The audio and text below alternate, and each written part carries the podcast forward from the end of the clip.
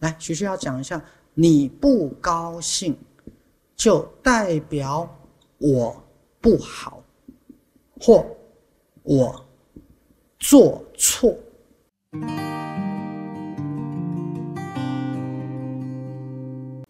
所以有时候别人的不高兴，哈，它是一个 punish，它是一个 alarm，各位懂我意思吗？就像你你你你你你按到警铃了，对，你按到警铃了，你怕别人不高兴，就你不好，你犯错了，你不应该，你不可以。好，所以别人对你的不高兴，就是在警告你，他就是警讯，警讯。好，等一下，徐师跟各位讲一个案例。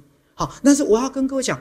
不要说你有我没有，这是只要是人都会有，没有人会不怕别人不高兴，因为通常我们觉得你不高兴，你就会对我不好啊，对不对？那你今天天天去惹警察不高兴，他就把你带到警察局去嘛，哎，对不对？所以有时候不高兴代表我不安全，对，所以我们就必须要讨好，有个好的形象，最好让每个人都很喜欢我，都觉得我很棒。可是到后来，那个你又不是你啊，又是虚假的你啊。其实先用我自己当例子。第一个，我刚跟各位说，很多人会以为徐师没有害怕别人不高兴。来，我告诉你，没有。徐师从小也是一个很敏感的人，我绝对不会没有害怕别人不高兴这件事，而是我一辈子都在平衡。我怎么样有同理心？我怎么样可以了解别人的感受？可是我又不要因为过度害怕别人不高兴而不敢做自己。所以在害怕别人不高兴跟具有同理心跟做自己，它永远是一个平衡的过程，它没有标准答案。对，好，所以昨天我们在主任团督里面，学师也提到。好，我说与人为善当然是很好，可是与人为善的背后有没有一辈子就是我们在讨好父母亲？其实我们最后真正的本质是我们害怕别人不高兴。来，我回到信念哈，因为第一个别人不高兴代表我不安全。来，对，我不安全，因为爸妈会打你嘛，对不对？你老师不高兴会揍你嘛？你说你是不安全的。好，再来，如果安全的层面，你现在已经没有不安全的，那就代表什么？你不好，你做错，你不对。好，尤其是你这个别人指的是什么？权威，指的是有地位的人或有权力的人。对，是啊。好来，所以学生再回到这个自我。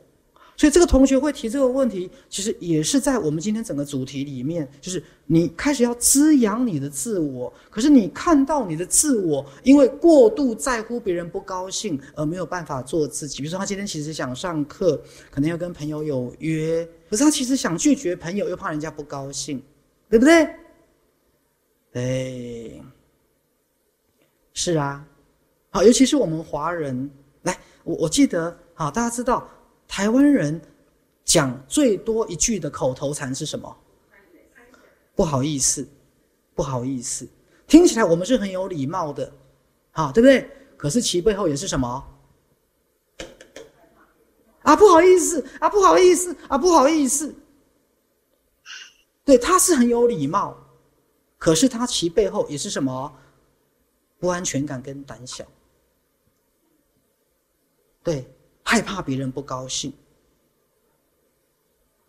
来，我们要做探索，因为如果你是一直是这样子，根本不可能情感交流啊，更不要说有些人会故意惹你不高兴啊，是有时候在这个社会，某些东西他是要去对抗的，或是他是要去怎么，好抗争的，各位懂我意思吗？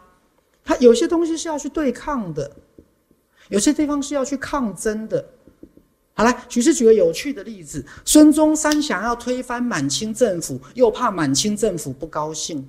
来跟我造句：孙中山想要推翻满清政府，又怕满清政府不高兴。